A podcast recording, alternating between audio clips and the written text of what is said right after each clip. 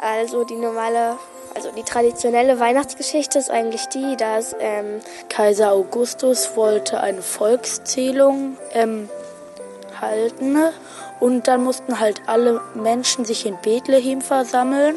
Maria und Josef, die sind ja in ihr Heimatdorf gewandert. Und der Josef, der musste wegen der Zählung nach Bethlehem, wo er geboren ist. Und Maria erwartete halt ein Kind. Aber irgendwann haben die einen Stall gefunden und dann sind die da rein und dann haben die den Jesus zur Welt gebracht und haben den in die Krippe gelegt. Und dann waren da ein Esel, Hühner, Schafe, Kühe, Esel. Und ähm, dann kommen die Hirten. Die drei Könige sind auch losgezogen und dann ähm, sind Hirten und die Könige beim Jesuskind angekommen. Also die sind dem Stern gefolgt. Weil der Stern ist über den Stall. Und dann kommen die Engel und sagen auch, dass ähm, ein Christkind, also dass das Christkind geboren ist. Und eigentlich kommt es eigentlich gar nicht auf die Geschenke. Es kommt mehr darauf an, dass alle eine schöne Zeit miteinander verbringen. Und wir feiern hier eigentlich auch die Geburt von dem Heiland, dem Retter er ist ja eigentlich überall und ähm, ja, das ist eigentlich, das kann man sich so vorstellen, er war in der Geschichte mit dabei, aber auch jetzt ist er dabei und sieht das Ganze ja auch. Und dann, das ist halt einfach so für mich so das Wichtigste.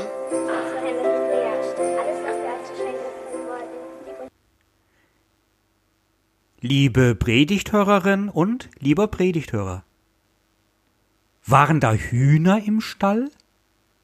Das wusste ich noch gar nicht. Schnell mal nachgeschaut in der Bibel. Lukas Kapitel 2 ab Vers 1. Hier, mal sehen. Ach, von Esel und Ochse ist ja auch keine Rede. Ja, die Weihnachtsgeschichte wird ausgeschmückt und es wird zugedichtet. Und die Fantasie kennt keine Grenze. Und man stellt sich doch gerne alles etwas genauer vor, und bestimmt war alles ganz romantisch und auch etwas anders, als es erzählt wird. Aber das Entscheidende, der wahre Kern, die Grundbotschaft bleibt. Es ist eine Engelsbotschaft. Die wunderbaren göttlichen Mächte der Engel verkünden diese Botschaft. Dieser Vers ist fett gedruckt. Und das geht bis auf Martin Luther und seine Bibelübersetzung zurück. Das Allerwichtigste in der Bibel, die Kernaussagen, nennt man wirklich so, schrieb er in großen Buchstaben auf, so auch diesen Vers. Er lautet Fürchtet euch nicht, Siehe, ich verkündige euch große Freude, die allem Volk widerfahren wird. Denn euch ist heute der Heiland geboren. Welcher ist Christus? Der Herr in der Stadt Davids. Es ist etwas geschehen. Niemand konnte damit rechnen. Viele haben es gehofft. Die ganz frommen womöglich erwartet. Einige Propheten haben es nämlich schon vor Jesus, lange Zeit vor Jesus verkündet, was einmal geschehen wird. So der Prophet Jesaja. Das Volk, das im Finstern wandelt, sieht ein großes Licht. Und über denen, die da wohnen im finsteren Lande, scheint es hell. Du wächst lauten Jubel, du machst groß die Freude. Vor dir freut man sich, wie man sich freut in der Ernte, wie man fröhlich ist, wenn man Beute austeilt. Denn du hast ihr drückendes Joch, die Jochstange auf ihrer Schulter und den Stecken ihres Treibers zerbrochen wie am Tage Midians. Denn jeder Stiefel, der mit Getön dahergeht, und jeder Mantel, durch Blut geschleift, wird verbrannt und vom Feuer verzehrt. Denn uns ist ein Kind geboren, ein Sohn ist uns gegeben, und die Herrschaft ist auf seiner Schulter, und er heißt Wunderrat, Gott hält, ewig Vater, Friede Fürst, auf dass seine Herrschaft groß werde und des Friedens kein Ende auf dem Thron Davids und in seinem Königreich, dass er es stärke und stütze durch Recht und Gerechtigkeit, von nun an bis in Ewigkeit. Solches wird tun der Eifer Gottes. Ab Vers 1. Oder es spricht der Prophet Micha im fünften Kapitel seines Buches. Und du, Bethlehem, Ephrata, die du doch klein bist unter den Tausenden in Juda, aus dir soll mir kommen, der in Israel Herr sei, dessen Ausgang und Anfang von Ewigkeit gewesen ist. Auch ab Vers 1. Alles lässt sich zusammenfassen in dem Wort Gott selbst kommt in die Welt. Der Schöpfer in seine Schöpfung. Der Herr der Himmel steigt herab auf die Erde. Der ferne, allmächtige will uns schwachen Menschen ganz nahe sein. So nahe, wie es irgend geht, selbst Mensch sein, ein Bruder werden, ein Freund. Das kann nur gut sein für uns, positive Konsequenzen haben. Gott will uns nicht begegnen durch philosophische Ideen oder Theorien, nicht durch ein machtvolles Endzeitereignis oder einen Richterstuhl. Er will erst einmal nichts anderes als uns Menschen ganz nahe sein, selbst menschlich werden. In der Alltäglichkeit einer Geburt kommt Gott selbst zur Welt. Der Allmächtige begibt sich selbst in die Gefahrenzone von Welt, setzt sich aus und gibt sich preis, stellt sich selbst unter die Bedingungen und Gefahren des Lebens und des Todes. Das Wort, welches der Engel findet in seiner Umschreibung, was nun Gott für uns ist, lautet der Heiland. Man könnte auch mit der Retter übersetzen. Es steht Soter. Denn die Nähe zu Gott erhebt und erbaut, schützt und schafft Gerechtigkeit. Die Nähe Gottes zu den Menschen errichtet einen Frieden, der nicht von dieser Welt ist, tröstet und Geborgenheit schenkt. Der Engel verkündet eine große Freude.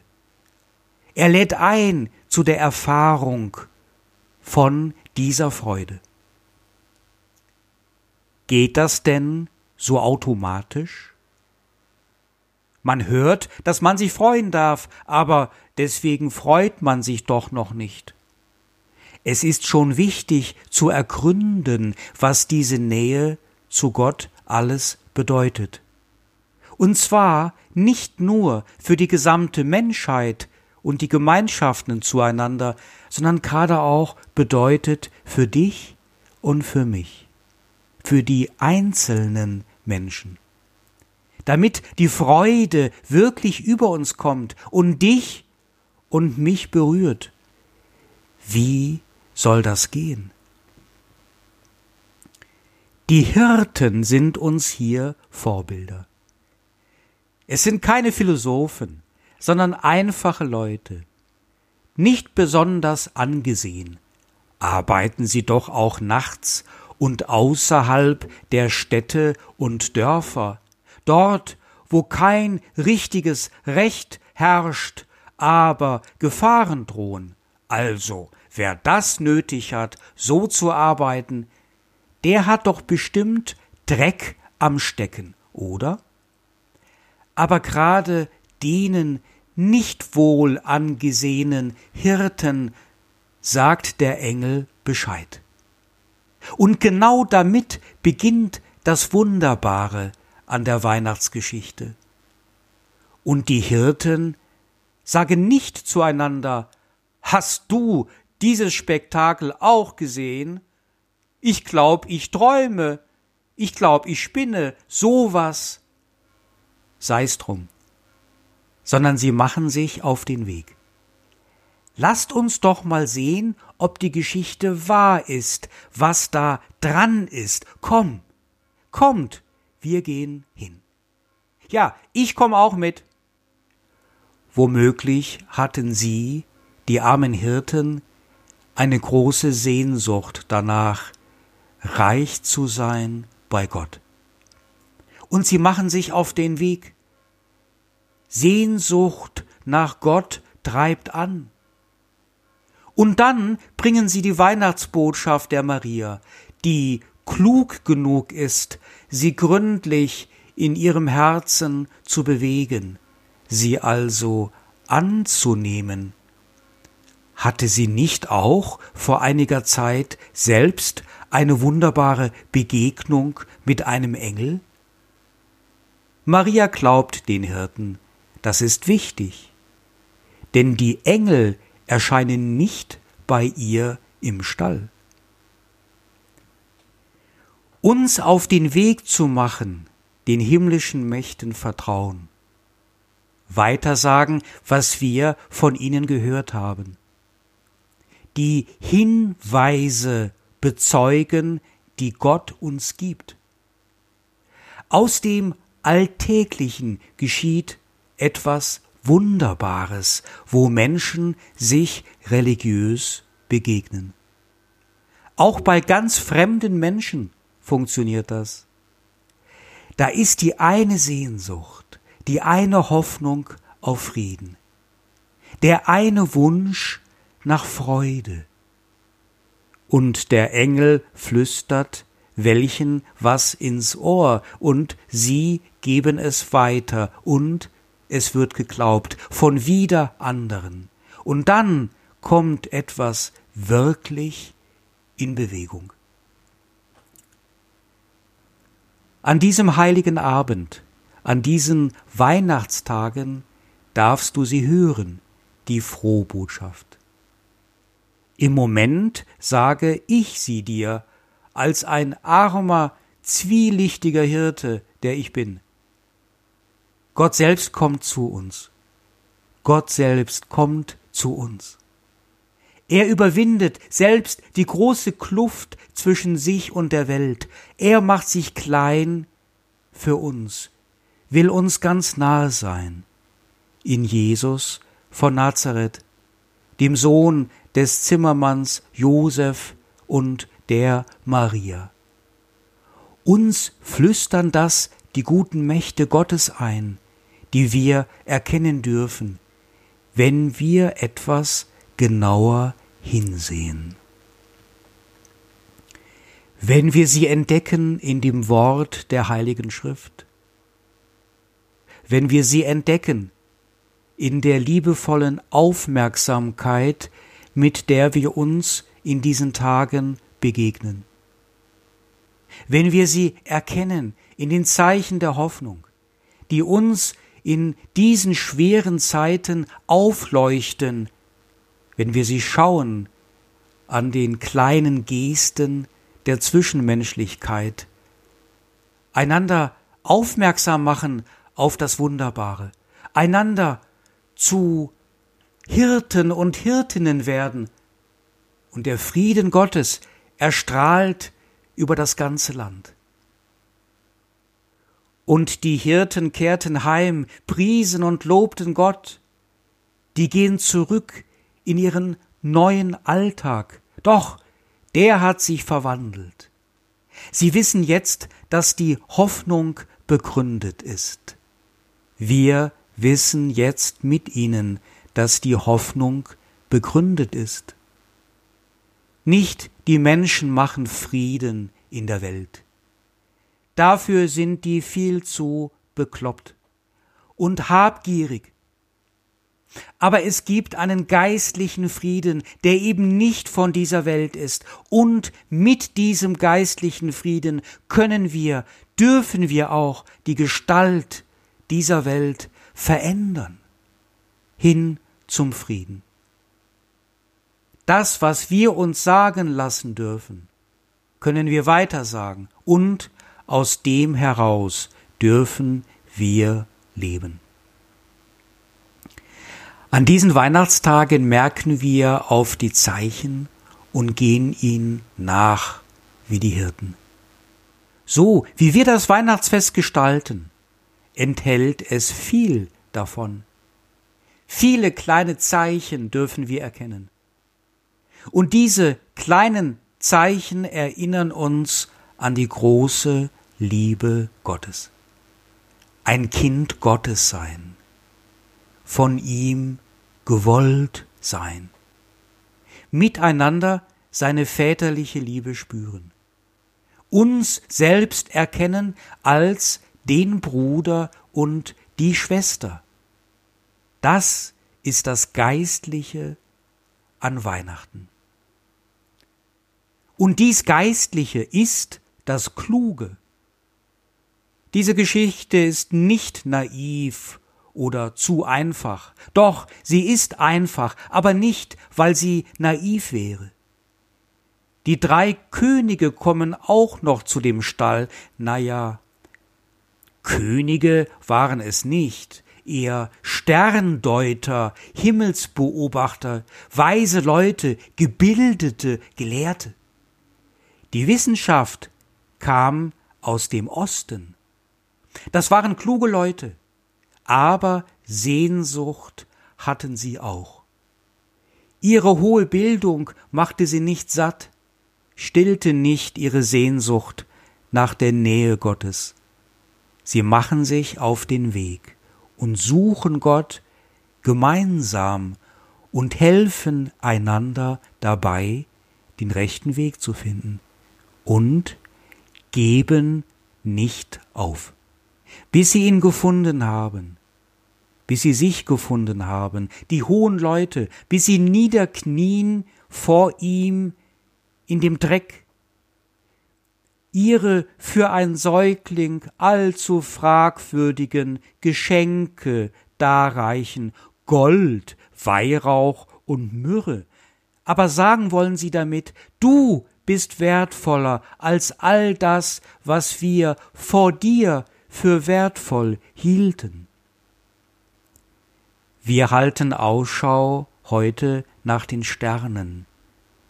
Sehnsuchtsvoll blicken wir auf zum Himmel, erkennen so manchen Stern, den wir an einen Weihnachtsbaum steckten in unseren Wohnzimmern Wohl kaum ist das der Stern, aber der Stern ist bei den Menschen, die das taten. Kein Mensch ist ohne diesen Stern, der uns heute aufgehen kann. Er scheint. Das kann uns aufgehen. Kein Mensch ist ohne Gott. Weihnachten feiern, sehnsuchtsvoll warten wir auf den Frieden in der Welt und auf ein Ende des Streitens in unserem eigenen Leben und haben Hoffnung auf Heilung von den Corona-Übeln dieser Welt, Heilung für den Körper und für die Seele. Klug sind wir auch, wenn wir Ausschau halten nach den Sternen Gottes. Und daraus kommt uns eine Freude entgegen, die ist nicht von dieser Welt. Eine tiefe, spirituelle Freude an der Gotteskindschaft, an der Nähe Gottes, an unserer eigenen Geistlichkeit.